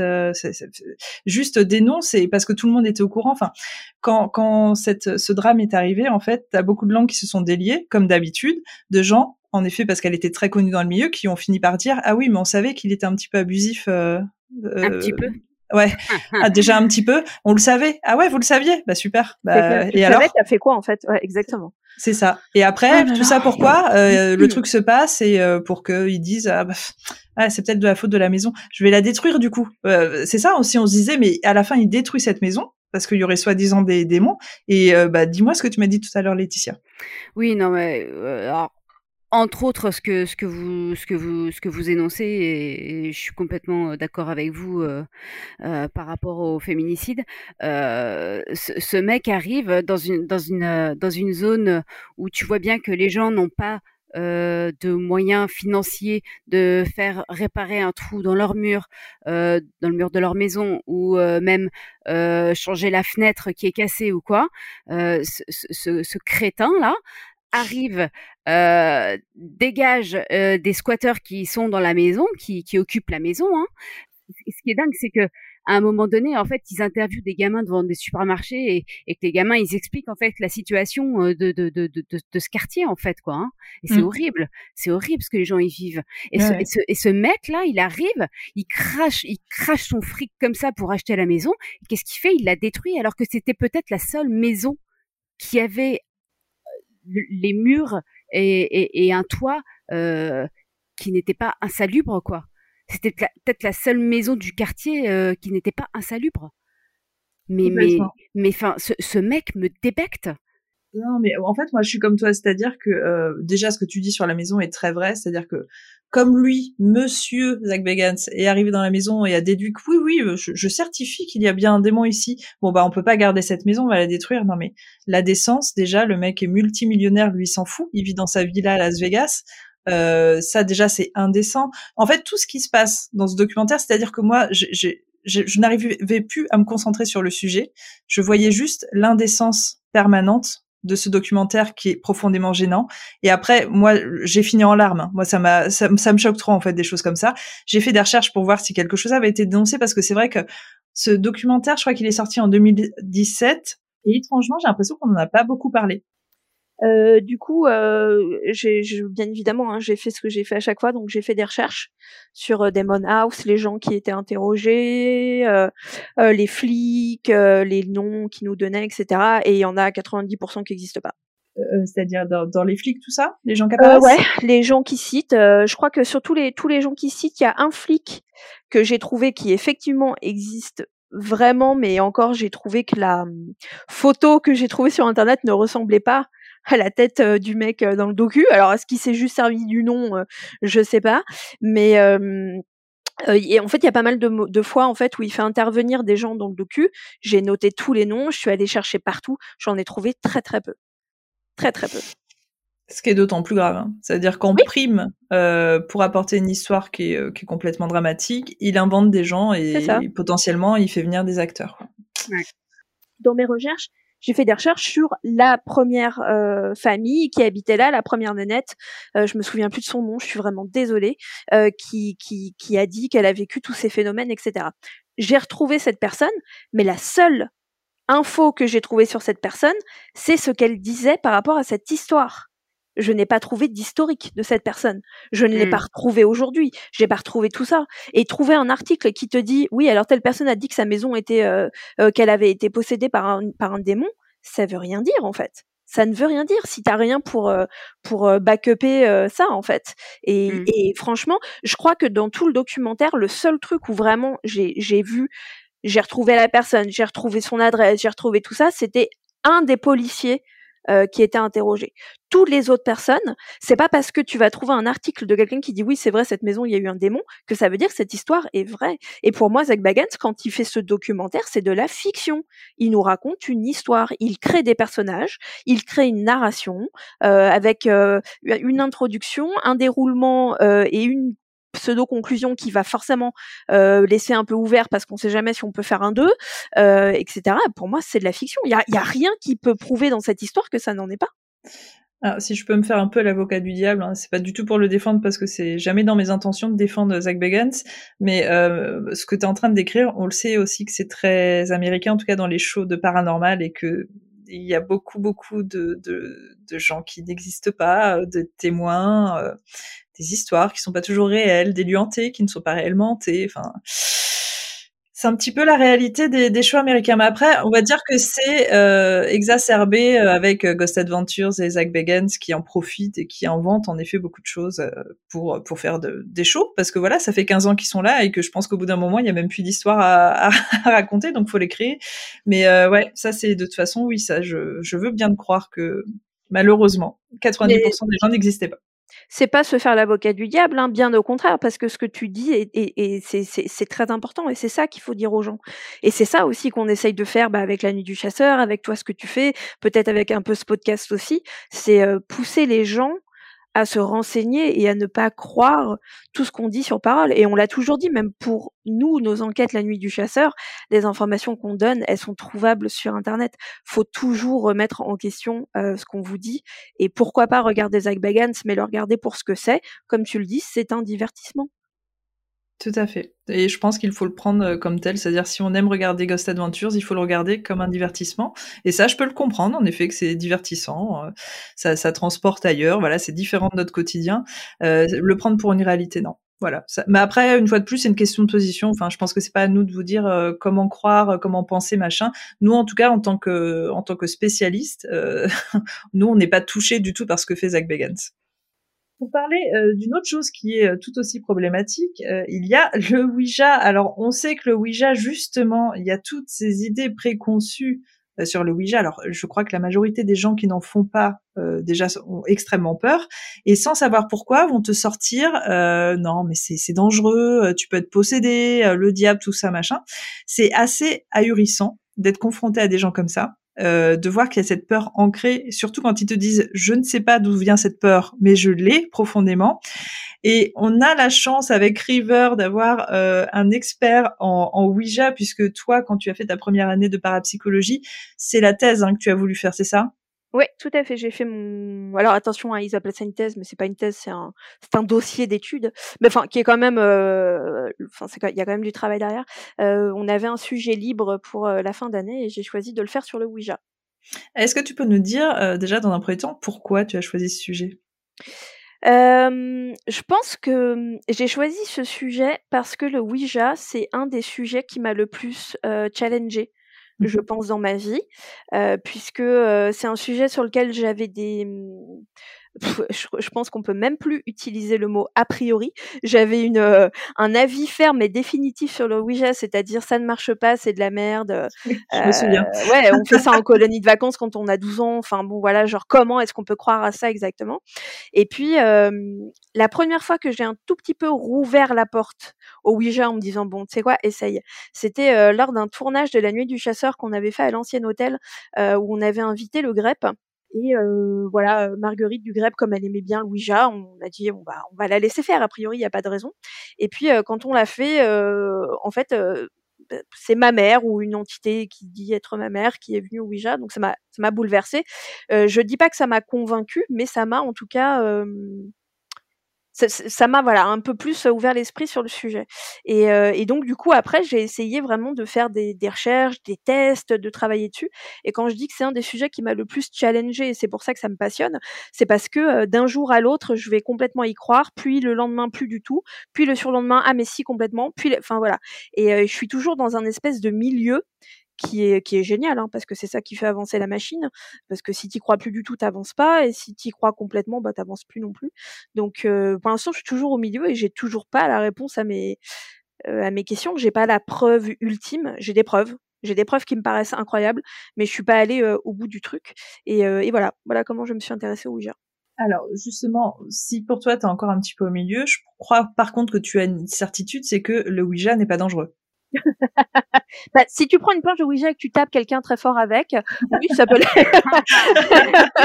Là, je pense que tu peux assommer quelqu'un. Euh, sinon, sorti ça, non, le Ouija n'est absolument pas dangereux. Je, enfin, c'est on, va revenir à ce qu'on disait un petit peu sur la sur la démonologie, c'est-à-dire que à nouveau la dangerosité du Ouija et le non mais le Ouija peut te posséder, etc. Ce ne sont que des histoires, c'est des contes, c'est basé sur rien, aucune preuve, euh, aucune recherche scientifique. Déjà, il faut y aller hein, pour intéresser euh, des scientifiques au Ouija. Euh, donc pour en plus pouvoir dire que des scientifiques ont pu prouver que le Ouija contenait des démons, etc. dont le fameux Zozo ou Mama, c'est c'est c'est enfin c'est impossible. Et en tout cas, je pense que si le Ouija était vraiment dangereux, vu le nombre de fois où j'en ai fait et vu le nombre de recherches que j'ai fait, je, pense que je le saurais.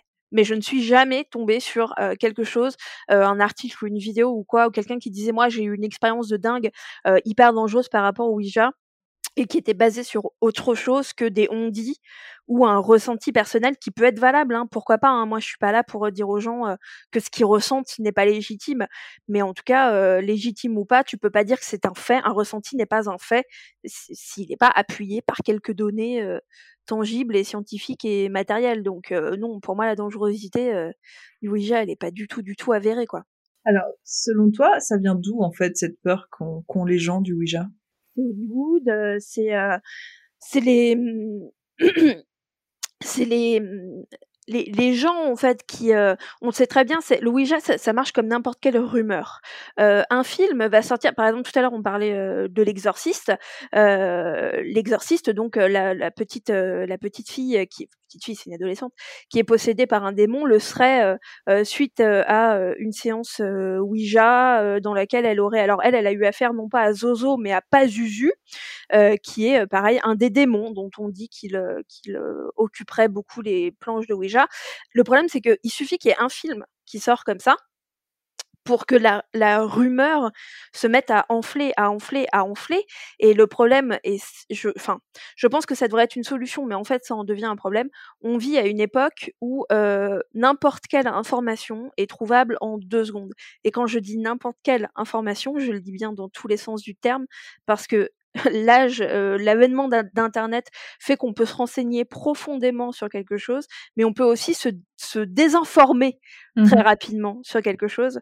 Et d'ailleurs, euh, tout à l'heure, pour euh, rigoler et voilà préparer un petit peu de podcast, donc je suis allée sur sur Google pour voir ce qu'il avait de nouveau à m'apprendre sur le Ouija et ses démons et Zozo, etc. Et en fait, quand vous aujourd'hui là, si vous allez sur Google et que vous tapez Ouija et Zozo, la première chose qui sort, la toute première chose qui sort, le premier résultat, c'est un livre euh, qui est sorti en 2017, qui est paru en 2017 et qui a été écrit par une jeune fille, je crois, qui s'appelle Marie Alcina, euh, et qui est le petit livre du Ouija et son démon Zozo. Et quand on lit le, résumé du livre, c'est le Ouija, jeu maudit et dangereux. Le Ouija serait l'instrument du diable, une porte vers l'enfer et ses hordes démoniaques. Mais plus inquiétant encore, depuis quelques années, un démon s'inviterait régulièrement aux séances. Il est connu sous le nom de Zozo et la liste de ses victimes ne cesse de s'allonger. C'est le premier résultat sur lequel tu tombes en tapant Ouija dans Google. Et c'est catastrophique. La phrase il est connu sous le nom de Zozo et la liste de ses victimes ne cesse de s'allonger. Mais quelle liste de victimes De quoi tu Qu'est-ce que... Non mais Karen, sit down. Enfin, je veux dire, il n'y a pas de... de quoi tu parles en fait. Et tu vois, si tu vas pas plus loin que ça, bah effectivement, tu lis les, les, les dix premiers trucs, t'es là, ok, Ouija, complètement démoniaque. Il y a aussi beaucoup de vidéos YouTube où il y a des gens qui vont te dire, regardez, cette personne est possédée, etc. Mais c'est fou. Hein. C'est ce qu'on disait tout à l'heure, c'est du divertissement. Et il n'y a pas de problème à ça. Il n'y a pas de problème, mais il faut absolument que les gens se déconstruisent et sachent euh, aller plus loin. Même, je le dis souvent, même moi dans mes vidéos, faut pas s'arrêter à ce que moi je dis. Ça se trouve, je dis des bêtises. Faut aller plus loin. Faut chercher plus loin. Et le Ouija, si ça vous fait peur, demandez-vous pourquoi. S'il y a aucune raison, tentez l'expérience.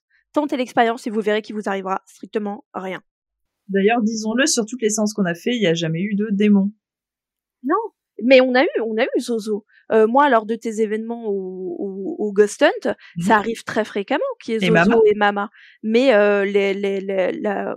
enfin, bon, après, je sais pas si c'est euh, parce que parce que les gens m'aiment bien ou quoi, mais en tout cas, quand je quand je leur explique moi ma théorie, suffit, enfin, ça a l'air de leur suffire. En tout cas, en Ghost Hunt, les gens n'ont jamais peur de Zozo ou, ou Mama. Mais oui, on n'a jamais eu de de démon. Enfin, pff. après, tu vois, c'est le même problème que tout. Si t'y crois pas est-ce que tu vas avoir un démon C'est ça. Alors moi, ce que j'aime justement dans ta vision du Ouija, c'est que tu, tu la simplifies, tu la vulgarises, tu la portes aux gens sans peur. Et ça, c'est important, c'est ce qu'on essaye de faire avec tout ce qu'on fait dans le paranormal tu expliques, tu as fait beaucoup de recherches, donc là on peut le constater, hein, tu as, un savoir euh, absolu euh, sur l'historique du Ouija et, ce qu'est le Ouija. Et en plus, toi, tu as poussé les, les expériences assez loin parce que, disons-le, en fait, quand sur les nuits Ghoston que j'organise, quand euh, tu fais des ateliers, de temps en temps, tu as un atelier Ouija que les gens adorent. D'ailleurs, tu vois, c'est ça hein, en fait. Hein, les, les, je pense que le Ouija, passionne malgré tout. C'est-à-dire qu'il fait peur, mais il passionne. Et à chaque fois que je dis qu'il va y avoir un atelier Ouija, les gens sont comme des fous, genre ouais, trop bien, on va faire du Ouija. Et je pense qu'ils sont dans l'attente de ça quand même. Euh, mais toi, tu as, poussé l'expérience vraiment très loin. Est-ce que tu veux nous en parler un petit peu? Euh, oui, bah du coup moi toujours dans cette euh, dans cette euh, idée de de comprendre euh, et de de mettre à mal un petit peu mes certitudes, euh, c'était, euh, je me suis dit ok, donc j'ai constaté qu'effectivement quand tu te mets autour d'une planche de Ouija, il se passe des choses, euh, que tu peux parler à des gens ou à des choses ou on ne sait pas encore trop, mais qu'on peut te donner des informations. Le problème, c'est que euh, quand on parle du Ouija, il y a deux grandes choses qui ressortent tout de suite. La première, c'est tu vas te faire posséder par le démon Zozo ou par le démon de Zach Bagans. Euh, et la deuxième, c'est non, mais c'est toi qui fais bouger la goutte. Même quand tu vas sur la, sur la page Wikipédia du Ouija, il y a un chapitre qui s'appelle Explication, et on va te dire que les scientifiques ont, ont démontré que euh, la goutte bougeait à cause d'un effet qu'on va euh, euh, appeler de idéomoteur, c'est-à-dire qu'en fait, c'est nous qui avons des sursauts un peu musculaires, et ça permettrait de faire bouger la goutte. Bon, ça, moi, j'y crois absolument pas parce que qu'un sursaut musculaire fasse décaler ta goutte d'un millimètre, ça oui, je, ça on, on, le voit, hein, on le voit tout. Hein, parfois même quand il se passe rien, rien que le fait d'avoir nos doigts sur la goutte, effectivement, elle va se décaler de 1 ou 2 centimètres. Par contre, de là, aller former des mots euh, par rapport à, à, à des mouvements euh, involontaires de muscles, non, ça j'y crois pas.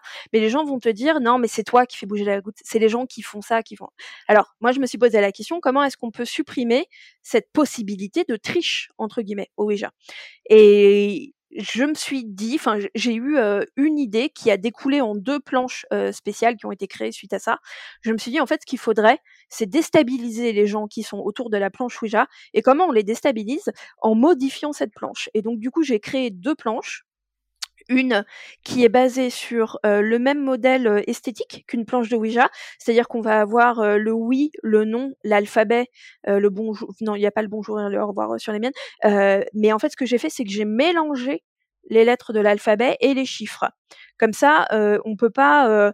Enfin, je les ai vraiment placés de façon complètement aléatoire et comme je dis tout le temps aux gens, même moi, je la connais pas par cœur Donc je serais incapable de tricher en fait avec cette planche et donc d'aller amener la goutte de façon fluide hein, pour aller écrire des mots parce que c'est quasiment impossible. Et j'en ai créé une autre qui va encore plus loin et où les chiffres et les lettres sont complètement disséminés sur la planche. Il est même, c'est même pas sur des lignes ou quoi. Et c'est vraiment, c'est un bordel monstre sur cette planche. Et là, ça complique encore plus le truc. Et pour moi, ça, c'est un, c'est un vrai bon moyen de, de, de, de de contrer un petit peu ce côté oui mais c'est toi qui fais bouger la planche. Donc j'ai créé ces planches, je les ai dessinées, Laetitia les a créées ensuite en bois. j'ai déposé le brevet. Alors j'ai vu très très récemment que l'idée avait été reprise par des Américains. Mmh. bon pourquoi pas, de toute façon je m'en fous, j'ai déposé le brevet. mais mais voilà j'ai fait ça. Alors pour l'instant ça n'a pas donné grand chose dans le sens où mais c'est cette absence de résultat est très intéressant. c'est que mmh, effectivement quand je les utilise en Ghost Hunt, je crois qu'il y a une séance sur environ 5-6 où effectivement on a eu des mots. Mais sinon, en fait, il y a des mouvements de la goutte, mais il n'y a pas de, il a pas de communication euh, claire. Donc euh, pour moi, c'est hyper intéressant. C'est hyper intéressant. De toute façon, moi, j'ai été euh, assez fascinée du parcours que tu as euh, par rapport au Ouija, de ce que tu as apporté, et même sur les Ghost je pense que ça a vraiment intéressé les gens. Euh, et je crois que l'important à la base, c'était de, de, dire aux gens arrêtez d'avoir peur. C'est une expérience comme une autre en fait. Là, vous êtes dans un lieu présumé hanté, on est en train de vous apporter euh, un tas d'expériences. Le Ouija, ça reste un moyen comme un autre de tenter quelque chose. Donc arrêtez d'avoir peur. Donc ça déjà c'était bien. Et en prime, t'es allé beaucoup plus loin. Et tes idées de planches, elles sont complètement folles. Elles sont magnifiques en plus tes planches. Et c'est vrai que les résultats c'était étonnant. Je sais qu'on en a beaucoup parlé à l'époque parce qu'en fait, bah ça n'a pas fonctionné, ça n'a pas fonctionné en fait tout simplement. C'est-à-dire que la, la, goutte bougeait, mais formait des mots euh, qui n'étaient pas des mots en fait. Euh, et, on, et ça, ça, pose des questions derrière qui beaucoup plus profondes, qui est que mais qu'est-ce qui se passe en fait? Parce que ça mmh. bouge, mais euh, du coup comment ça fonctionne derrière? Comment fonctionnent les esprits? Est-ce que vraiment ils ont la vue? Est-ce que vraiment tu vois? Est-ce que le fait que nous on ait plus la vue, est-ce que du coup ça les perturbe parce qu'ils nous utilisent en tant que médium? Enfin c'est fascinant en fait ce que tu as apporté. Oui, c'est vrai. Du, coup, tu fais référence à une autre expérience que j'avais fait sur un Ghost Hunt à l'abbaye de Fontaine-Guérard, Ghost Hunt que tu organisais, où j'ai fait faire du Ouija aux participants avec les yeux bandés. Oui. C'est-à-dire que par exemple, sur une table, il y avait six personnes. Cinq personnes avaient leurs doigts sur la goutte, mais avaient les yeux bandés. Et c'était une sixième qui n'avait pas les yeux bandés, mais qui n'avait pas son doigt sur la goutte, qui menait la séance. Et ça a été hyper intéressant parce que, à nouveau, ça n'a rien donné. C'est-à-dire qu'il n'y a pas de mots qui ont été formés, il n'y a pas, voilà, ça, ça, n'a pas, il n'y a pas eu de discussion. Et par contre, ce que je faisais, c'est qu'en milieu d'atelier, je leur faisais enlever le bandeau, et là, bim, ça partait tout de suite en discussion. Et c'est, c'est fou, mais même d'un, d'un point de vue psychologique et limite anthropologique, c'est intéressant. Et c'est ce que c'est ce que j'essayais d'expliquer aux, aux, participants du Ghost Hunt. Du mal, ils avaient, enfin, ils avaient un petit peu plus de mal avec cette notion, mais je comprends parce qu'on n'a pas les mêmes attentes non plus. Euh, ce que je leur disais, c'est qu'il y a autre chose de très intéressant qui s'est passé ce soir-là. C'est que j'ai vu que là où moi, quand je me plaçais en, en parapsychologue observateur à distance, mes conclusions, c'était que ça ne marchait pas, qu'il n'y avait pas de discussion les leurs en tant que cobayes et participants et participantes du Ghost leur conclusion, c'est que ça fonctionnait. C'est-à-dire qu'en fait, il y a eu des résultats. Pour moi, ces résultats n'étaient pas concluants. Pour eux, ils ont été concluants. Et c'était hyper intéressant, en fait, de voir toute la mécanique qui se mettait en place ou qui se mettait pas en place, d'ailleurs. Et c'était, c'était, moi, j'ai qu'une hâte, c'est d'être au prochain Ghost Hunt et de continuer à, à faire des trucs. Si tu devais alors ça va être compliqué parce qu'on n'aime pas ce terme en plus, euh, mais j'allais dire, si, si aujourd'hui tu devais prendre un peu de recul par rapport à toutes les recherches que tu as fait, toutes les expériences que tu as menées, et tirer une sorte de conclusion, ou en tout cas de, ton point de vue se dirige vers quoi? Qu'est-ce que tu penses aujourd'hui? Euh, Ma conviction, et tu fais bien de dire aujourd'hui, parce que c'est une conviction qui peut être euh, fluctuante mmh d'année en année, ma conviction aujourd'hui, c'est que le Ouija, ça fonctionne, euh, que le Ouija peut permettre effectivement de parler à des fantômes, euh, mais je pense que ça reste extrêmement rare. Euh, c'est-à-dire que sur, allez, je pense que sur 100 séances de Ouija où il va y avoir des résultats, il y en a peut-être 90 euh, qui ne vont pas être ce que moi je considère comme des fantômes, c'est-à-dire des gens qui sont aujourd'hui morts et qui ont été vivants à un moment. Euh, je pense qu'il y en a 10 où effectivement on va être face à, des gens, en fait, à des fantômes, juste ils n'ont plus de corps. Euh, je pense que ça, je pense que ça peut marcher. mais vraiment rarement. Par contre, il s'est vraiment déjà passé des choses qui font que je ne peux pas dire que ça marche jamais. C'est pas possible. Je vous pose une question à tous les deux. Est-ce que vous pensez qu'au Ouija, on peut communiquer avec d'autres entités que des fantômes ou des esprits?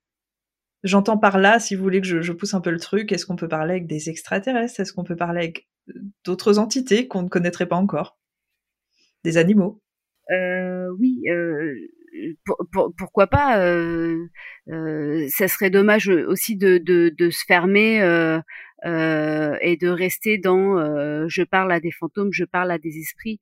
on sait pas on sait pas en vrai à qui on parle. On, peut mmh. très bien parler à, à quelqu'un qui est vivant, euh, euh, quelqu'un dans un univers. Euh, non, non, mais bah, oui, bah, voilà. euh, on peut, on peut très bien. Enfin, moi, je sais que des communications avec des animaux, c'est possible d'en avoir. Euh, donc oui, enfin, pourquoi pas Pourquoi pas River? Oui, oui, bah, bah moi c'est un grand oui. Hein. Mais parce que, comme je t'ai dit, j'ai j'ai pas moyen dans mes recherches mmh, d'exclure ni les fantômes, ni d'autres énergies, ni les extraterrestres, ni les ni les animaux, ni rien. Donc pour moi, à partir du moment où tu peux communiquer avec tout ça, il n'y a pas de raison que tu puisses pas communiquer avec tout ça par le Ouija. Mmh, je suis assez d'accord avec tout ça. alors tout à l'heure, tu précisais que Laetitia fait les planches de Ouija. C'est toujours le cas, Laetitia? Alors euh, oui, c'est sur demande. Euh, voilà. Euh, Où est-ce qu'on peut retrouver Comment on fait si on veut une planche de Ouija personnalisée? Parce que moi j'en ai. Il y, a, y, a, quelques personnes qui en ont en France. Elles sont splendides. Donc si vous voulez une planche de Ouija et en prime personnalisée, Laetitia peut en faire. Comment on fait pour passer comment on peut euh, soit passer sur mon profil euh, Instagram, euh, donc Nancy Boy, soit on peut aller sur l'Instagram directement de Six Art Ouija Board. je sais, c'est un peu compliqué. Ce que j'allais dire, c'est bien parce que c'est jamais des noms compliqués, jamais. Mais je vais, je vais vous taguer, je vais vous taguer. Mais oui, oui, je, je, je, je, peux, je peux faire sur demande. Voilà. Super. Alors, si on devait euh, faire une petite conclusion par rapport à tout ce qui a été dit, le démon, le Ouija, euh, tout ce qui est très négatif et qui fait peur aux gens, qu'est-ce que vous auriez envie de dire aux gens, justement, euh, qui ne sont pas dans le milieu du paranormal et qui ont peut-être encore très peur de ça? En fait, ce qui fait, ce qui fait peur surtout, c'est, c'est, ce qu'on ne connaît pas, c'est l'invisible, euh, c'est les préjugés, c'est, c'est, c'est, beaucoup de choses. C'est, c'est des choses qui viennent, qui viennent de nous et qui viennent de nos peurs. Euh, les peurs, c'est nous qui les créons. Mmh euh, Moi, j'ai envie de dire à ces gens-là, euh, essayez de, de, de, vous confronter à vos propres peurs et vous verrez, ça ira mieux après. Mmh Bonne conclusion. River? Moi, je dirais, euh, n'écoutez pas euh, ce qu'on essaye de vous dire, euh, n'écoutez pas ce qu'on essaye de vous montrer, ni d'autres personnes, ni nous d'ailleurs, comme je l'ai dit. Soyez curieux et curieuses de tout, faites-vous vos propres expériences, lisez, cherchez, et quand vous tapez quelque chose sur Google, dépassez la, dépassez la première page de résultats. Allez à la seconde, parce que généralement, c'est à partir de la seconde qu'on commence à, à trouver des choses un petit peu plus objectives je pense que euh, à peu près mot pour mot, euh, j'aurais envie de dire la même conclusion que toi, si ce n'est que j'aurais envie d'ajouter faites-vous confiance en fait. Souvent la réponse elle est en vous. Alors ça fait très ça fait très hippie. écoutez alors que le Dalai Lama nous rejoint sur le podcast. bon, faites-vous confiance parce que souvent en fait, Souvent, en effet, je sais que c'est compliqué quand on n'est pas dans le milieu, on est confronté à des gens qui disent ça et d'autres gens qui disent ça, et c'est dur de savoir, de se positionner. Mais en vérité, euh, on le dit nous souvent, même si on est en train de vous parler euh, d'une même voix en vous disant, bah, pour nous en tout cas, on pense qu'il n'y a pas de démon, tout ça. On n'est pas en train de vous dire, mais vous devez vous nous croire. Au contraire, on est en train de vous dire, croyez ce qui vous vous semble juste. En fait, juste ne vous laissez pas manipuler. Surtout, euh, bah, on vous a évoqué quelques cas qui étaient extrêmement graves. Ne vous faites pas manipuler si vous sentez euh, que ça vous induit en erreur ou que ça vous pousse à penser des choses qui sont extrêmement graves. Par contre, après, voilà, les croyances restent des croyances, des prises de position aussi, il euh, n'y a aucun souci là-dessus. On espère néanmoins que ce podcast vous aura plu et vous aura peut-être fait réfléchir. Alors, euh, Laetitia, en effet, si tu veux nous faire un rappel de tes réseaux compliqués, donc il y a NC Boy, il y a Six Earth Ouija Board, Voilà. il y a il y a 3615 euh, Rabitula. Euh, L'Instagram de mon lapin si vous avez envie de le suivre. allez-y, allez-y parce qu'elle fait du skateboard et c'est fou. Elle est trop mignonne. Euh, donc voilà, je crois que ce sont tes réseaux principaux. On peut te retrouver ailleurs ou euh? Euh, non, non, je, je vais jamais sur euh, sur Facebook, donc euh, c'est euh, voilà, c'est principalement sur Instagram que je que vous pouvez me retrouver. Et toi, River? Euh, bah, Instagram, euh, YouTube, vous tapez river-james, R-I-V-E-R-J-A-M-E-S, plus loin fantôme, P-H-A-N-T-O-M. Euh, et si vous avez la flemme, vous allez juste sur mon Instagram, vous cliquez sur le Linktree et vous aurez les liens pour tout. Alors, euh, ce podcast sera déjà un petit peu euh, sorti après euh, l'enquête, mais il y a une super enquête justement là qui sort hein, par rapport à la nuit du chasseur, qui est incroyable. On est d'accord? On va, on va pas trop en dire. On va laisser les gens découvrir, mais les phénomènes sont justement fous et hors du commun. Où est-ce qu'on peut aller voir ces épisodes? Il suffit que vous, tapiez euh, La nuit du chasseur paranormal sur YouTube. Euh, je, je vous reprécise que nous sommes passés en système abonnement euh, depuis le dernier épisode et que par conséquent, il faut vous abonner pour voir nos épisodes. Mais le premier abonnement commence à 1,99€ par mois, donc on est vraiment sur du prix très bas. Mais voilà, c'est juste pour vous préciser que vous n'aurez pas accès gratuitement à cet épisode, il faut vous abonner, mais abonnez-vous.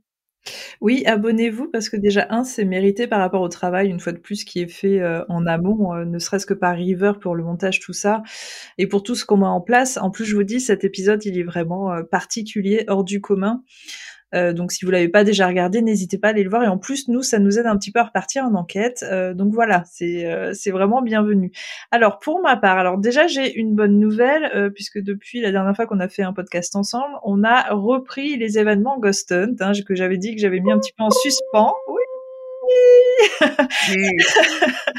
donc euh, les événements reprennent en juillet. Alors l'événement a été très rapidement complet, donc je vais même pas en parler, mais sachez en tout cas qu'on va revenir assez fréquemment. On va revenir, on va essayer en tout cas tous les mois.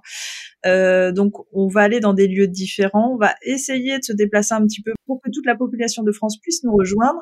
Mais si vous souhaitez, si vous êtes intéressé euh, par ce genre de soirée euh, Ghost Hunt, si vous avez envie de passer une soirée avec nous, euh, d'enquêter, de voir un petit peu comment ça se passe sur le terrain, euh, bah, n'hésitez pas à aller sur le site internet Les Nuits Ghost Hunt. De toute façon, moi, si vous allez sur mon Instagram, c'est un petit peu comme River. vous allez sur Vanessa-Paranormal Live. J'ai aussi un Linktree avec tous les liens de tout. Et du coup, vous pourrez retrouver le site internet. Donc, si c'est une expérience qui vous intéresse, je vous conseille vraiment de suivre parce qu'il va y avoir des événements géniaux. J'annonce aussi que le podcast a désormais sa page Instagram. On n'arrête jamais. Euh, du coup, c'est Who You Gonna Call tout attaché tiré podcast. Et voilà. Et comme ça, vous pouvez suivre parce que euh, ce qui est bien aussi avec ce- cette page Instagram, c'est que euh, je vais illustrer justement des propos qu'on aura pu avoir sur les podcasts. Et du coup, ça vous permet de voir des photos, des histoires. voilà. Donc, si vous voulez suivre la page Instagram, n'hésitez pas. Bah voilà, j'ai encore passé un excellent moment avec vous, même si c'était pour parler de démons, mais c'était hyper intéressant. Donc, merci à vous. Euh, on se retrouve bientôt, ne serait-ce que pour le podcast, mais aussi euh, en enquête et aussi sur les Nuits Ghost Hunt. Merci à vous, merci pour euh, tout ce que vous nous avez partagé. Je vous fais plein de bisous et je vous dis à bientôt. Des bisous Bisous. You speak Latin. Ego te absolvo. Quod nomen mihi est? Bonjour. Quod nomen mihi est? La plume de ma tante.